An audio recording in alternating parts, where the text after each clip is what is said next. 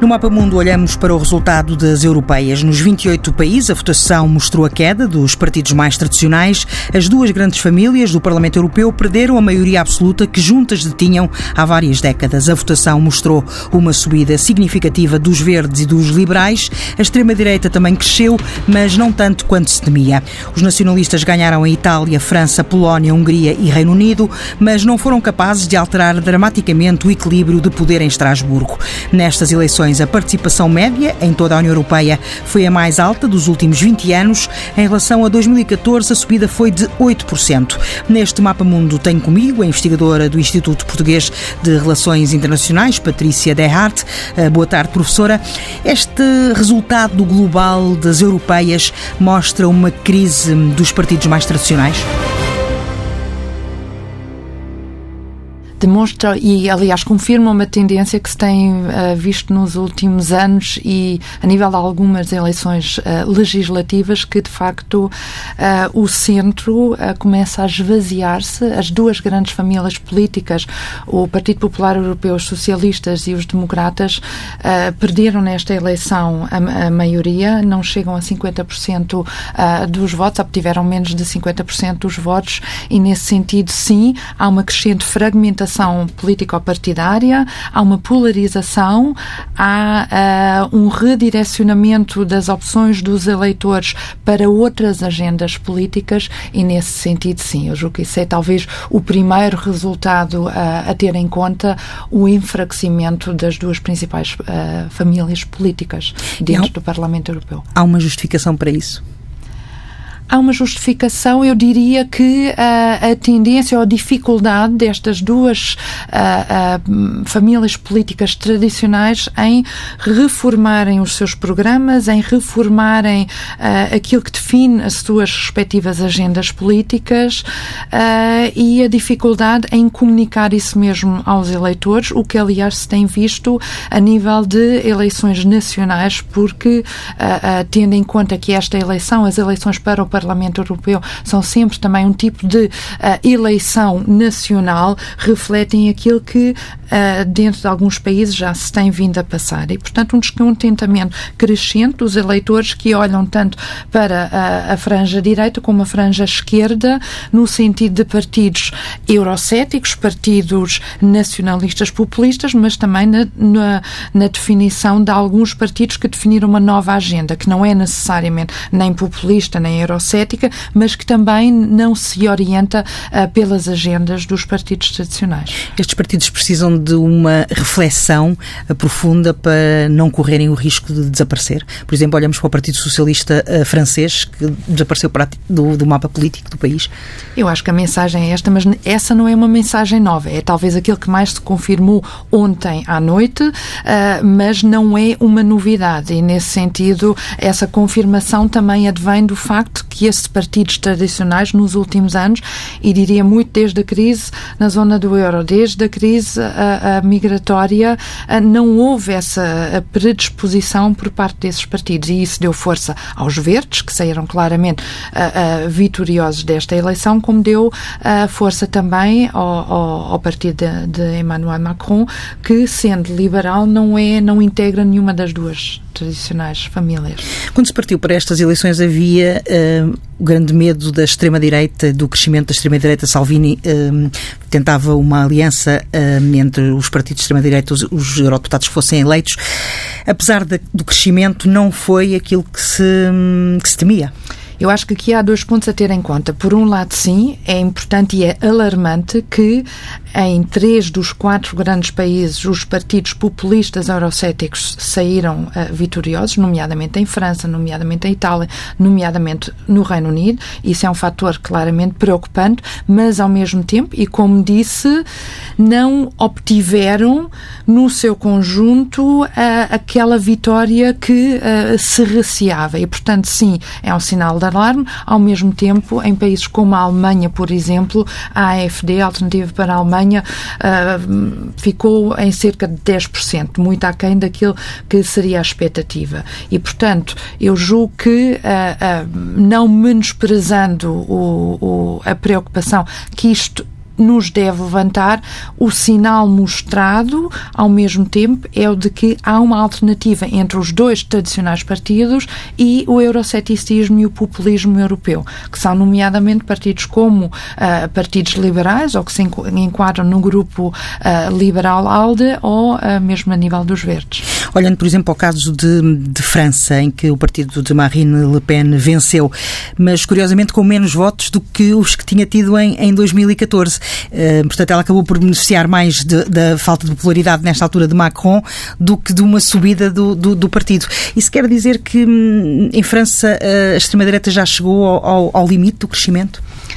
Isso é difícil dizer, mas claramente há aqui uma demagogia que nós temos que ter sempre em conta por parte desses partidos. E é isso mesmo, obteve até menos e mesmo em relação ao partido Macron, obteve apenas um ponto percentual mais nestas eleições. E, portanto, nesse sentido, clara vitória, mas tendo em conta também que os últimos meses têm sido muito difíceis uh, para, uh, para o presidente Macron em função da, dos protestos dos coletes amarelos, uh, eu julgo que um, o o, seu partido, ou o Partido da Família Liberal Europeia, vai ter um papel importante a desempenhar na definição, na escolha agora do candidato a presidente da Comissão. E, portanto, eh, tanto o PPE como os socialistas e democratas vão ter que olhar ou para os liberais ou, em parte, também para os verdes na, na, na escolha, na, enfim, na sondagem uh, uh, da escolha do, do futuro presidente da Comissão. Olhando para estes resultados de, dos partidos mais mais extremistas à direita.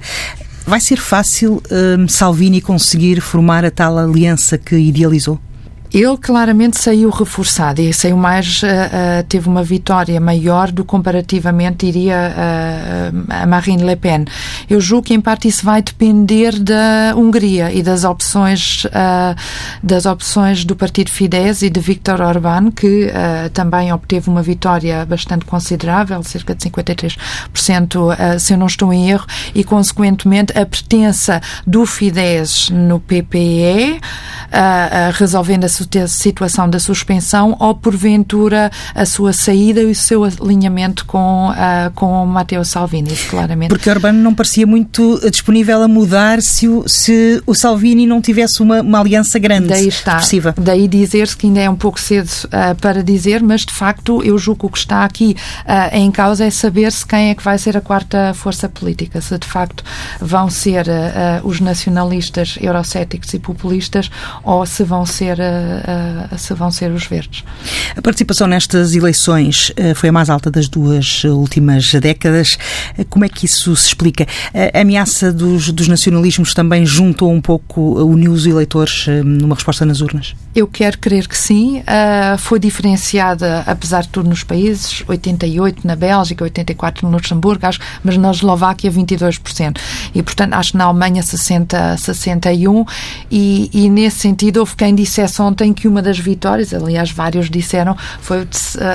na realidade esta participação por parte do eleitorado europeu que compreende que está muito em jogo. Está em jogo a reestruturação do, do projeto de integração europeia na sua realidade, porque estas eleições foram um, um questionar sobre o futuro do projeto europeu, mas também não apenas sobre o futuro, mas também saber se o projeto em si faz sentido sentido ou ao fazer sentido de ser continuado, e esperemos que o sinal foi dado nesse sentido, que ele precisa de ser reformado porque o facto dos dois partidos terem perdido a sua maioria implica a necessidade de reformular, recentralizar, reformular uh,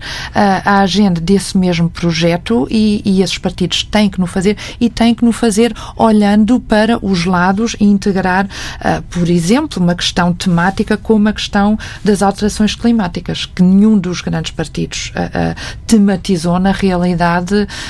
mas que o eleitorado europeu, de uma maneira em geral, e parece-me não apenas o mais jovem, mas de uma maneira em geral, uh, considera ser importante para além das outras questões tradicionais da economia, do emprego, uh, da tecnologia, da questão da migração e da segurança interna, que já estavam na agenda, mas uh, em relação aos quais os partidos tradicionais também não estão a conseguir dar as respostas que o eleitorado espera.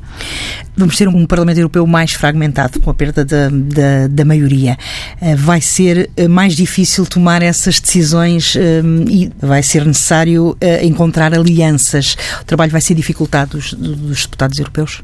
Eu acho que vai ser dificultado, sim, porque a governação europeia no Parlamento Europeu vai ser dificultada porque mais fragmentada. Mas, por outro lado, também se pode argumentar a procura de novos consensos, a procura de novos compromissos também é uma forma de, de revitalizar a democracia europeia. E, nesse sentido, há mais trabalho para quem lá está, mas, por outro lado, também há, há maior representatividade, uh, tendo em conta que, algo, que alguma dessa representatividade atividade é claramente preocupante, uh, mas uh, da forma como o projeto europeu uh, estava a entrar numa fase de estagnação, pode-se dizer que estas eleições podem vir a, a, a mexer com a forma como, como a política é feita. Mas é claro que as duas, o PPE e os socialistas e os democratas, têm que ir agora à procura de um novo parceiro, de um novo parceiro político e, portanto, aí sim, uh, ao mesmo tempo que revitaliza a democracia, uh, também pode haver o risco de alguma paralisia na dificuldade, precisamente, de encontrar uh, esse mesmo consenso ou esse mesmo compromisso. Mas isso faz parte de um sistema democrático. Já a partir da manhã, essa nova dinâmica vai ser, começar a ser posta um, à prova com a reunião dos líderes europeus para começar a decidir quem vai ser o próximo presidente da Comissão Europeia, quem vai ser o próximo presidente do Banco Central, todos os cargos uh, desfia um, em, em Bruxelas. A ideia do Spitzenkandidat uh, pode não vingar? A ideia do Spitzenkandidat foi aplicada apenas na sequência das últimas eleições e, e a posição de Manfred Weber como Spitzenkandidat, como candidato especial do Partido Popular Europeu, foi na sequência deste resultado eleitoral enfraquecido, foi fragilizado e, portanto, há aqui um conjunto de negociações, de conversações que têm que decorrer de uma forma ligeiramente daquilo, diferente daquilo que é o modelo complexo do Spitzenkandidat e depois parece-me também há outro elemento a ter em conta que uh, os liberais e os verdes, que obtiveram, dois, que obtiveram bons resultados eleitorais, podem até questionar esse mesmo método porque dizem que isto é um método próprio de, dos dois principais partidos e estes, ao verem a sua posição enfraquecida, também têm que aceitar que talvez os liberais e os verdes não concordem exatamente com esta definição e esta escolha, este método uh, de escolha do, do próximo presidente da Comissão. Por exemplo, Emmanuel Macron uh, já defendeu um outro candidato que nem estava, um, nem aparecia nesta lista de, de, de dos candidatos Michel Barnier, Michel Barnier. E que tem, tem feito um périplo pelas capitais europeias, de facto, não se assumindo como candidato, mas efetivamente tendo aqui um apoio de Macron, o que também mostra a um nível diferente daquilo que temos estado a discutir, mas que mostra que também uh, uh, aquela esperança que houve na sequência da eleição de Macron há dois anos, de que a Alemanha e que a França, Macron e Merkel, iriam poder trabalhar no sentido de um novo motor franco-alemão revitalizado, não se concretizou na realidade e isso também uh, poderá ser visto como um dos fatores que pode explicar este enfraquecimento por parte destes dois partidos. Podemos... Do, aliás, dos partidos tradicionais, não do partido Omar. Podemos acabar com um uh, candidato ou com um presidente da Comissão Europeia de consenso que não estava inicialmente previsto ou na ideia de, dos, dos principais líderes? Talvez, e talvez até uma candidata feminina, a Vestahagen, dos liberais, se fosse um consenso. Mas, de facto, julgo que neste momento uh, é, é um pouco cedo dizer. Uh, Franz, Franz Timmermans, que integra uh, um, o partido que também sofreu um, uma importante, um importante enfraquecimento, também ainda não se deu por vencido e, portanto, eu julgo que entre estes quatro, cinco candidatos agora ainda, ainda não está claro quem é que terá maior probabilidade de vir a ser eleito, mas Manfred Weber encontra-se enfraquecido. A nível nacional, estas eleições abriram, por exemplo, uma crise na Grécia. Uh, ouvimos também uh, várias, uh, vários pedidos de partidos que saíram vencedores, como o partido, a Liga de, de Salvini a pedir eleições antecipadas, a própria Marine Le Pen a pedir a dissolução da, da Assembleia Francesa. Um, são resultados de, de que, que não são resultados nas eleições europeias, mas que acabam por ter reflexos também uh, na vida política interna de cada, de cada país. Olhamos, por exemplo, a Inglaterra e se calhar estes, este resultado também vai influenciar um, o que se vai passar a seguir, depois da admissão de, de, de May. Daí dizer no início que estas eleições, as eleições europeias, são sempre também uma forma de referendar uh, as opções, as escolhas, as simpatias dos eleitores que sempre contextualizam uh, a temática europeia numa temática uh, nacional, claramente. E, e Tsipras, um, do Partido Siriza na Grécia, tirou as consequências e convocou eleições antecipadas. por outro lado, o Partido Socialista em Espanha saiu fortalecido uh, na sequência destas eleições, que são europeias, mas que fortalecem a posição do PSOE uh, a nível interno, a posição do presidente Macron, apesar de a nível um, ah, europeu uh, contribuir para o fortalecimento do, da terceira, do terceiro uh, partido europeu, do ALDE, a nível interno, de facto, vê-se confrontado com essa, com essa exigência, provocação, essa exigência por parte, uh, uh, por parte de, de Le Pen de convocação de novas eleições. E, portanto, claramente há aqui esta interligação, o que não é necessariamente mau, o que mostra que aquilo que se passa a nível europeu não pode nem deve ser desligado daquilo que, passa, de que se passa a nível nacional mas é evidente que é sempre aproveitado também por parte daqueles políticos que têm uma agenda clara, definida uh, e que, de certa forma, também se interligam entre si e daí que, quando no início falava da preocupação uh, deste de, voto dos partidos populistas, é precisamente esta, este, este risco que se corre na política europeia de um alinhamento entre os partidos populistas nos diferentes Estados-membros. E daí que uma forma também, e talvez para, para terminar esta ideia, uh, dos partidos tradicionais conseguirem de alguma forma responder a este resultado eleitoral é tentando formar uma nova, uh, um novo alinhamento, uma nova, uh, uma coligação que defenda os interesses europeus. E, portanto, se posicionem, obviamente, com interesses divergentes, com uma agenda política diferenciada entre si, mas que se posicionem e se assumam claramente como os partidos pró-europeus que devem atuar também no sentido de uma, enfim, de, de um agrupamento contra esse potencial alinhamento uh, dos partidos extremistas. Estas eleições uh, realizaram-se no meio do, do, processo confuso do, do, do Brexit, um, com uh, diversos líderes mais fragilizados internamente, outros mais fortalecidos qual é que, hum, para que lado é que poderá pender um, a posição do, dos dirigentes europeus para uh, disponibilidade para renegociar outra vez com a Inglaterra ou mostrar mais firmeza, mostrar a mesma firmeza que até aqui e dizer que o, o acordo está feito? Agora, isto, a minha leitura pessoal é que, uh, tendo a convergência dos 27 funcionado relativamente bem, a meu ver, durante estes anos de negociação, três anos de negociação com o Reino Unido, parece-me que alterar essa posição não seria vantajoso. E nesta época de incerteza, da parte dos restantes 27, isso era uma posição uh, assumida. E, portanto, uh, da perspectiva dos restantes 27, parece-me fazer mais sentido manter essa posição, até porque. Uh, até porque no, no panorama político um, britânico, se o novo partido Brexit, o Farage, saiu uh, vitorioso, os liberais, que também já se tinham colocado, que já se tinham praticamente uh, uh, interpretado como deixando de fazer parte do panorama político britânico, voltaram a ter alguma posição e, portanto, agora há que redefinir a dinâmica interna e eu julgo a Europa, relativamente às negociações do Brexit, terá uh, menos a perder se não alterar essa posição relativamente convergente. E que livro é que nos trouxe esta segunda-feira? O livro uh, que eu sugiro hoje é de um autor norte-americano, aliás, jornalista,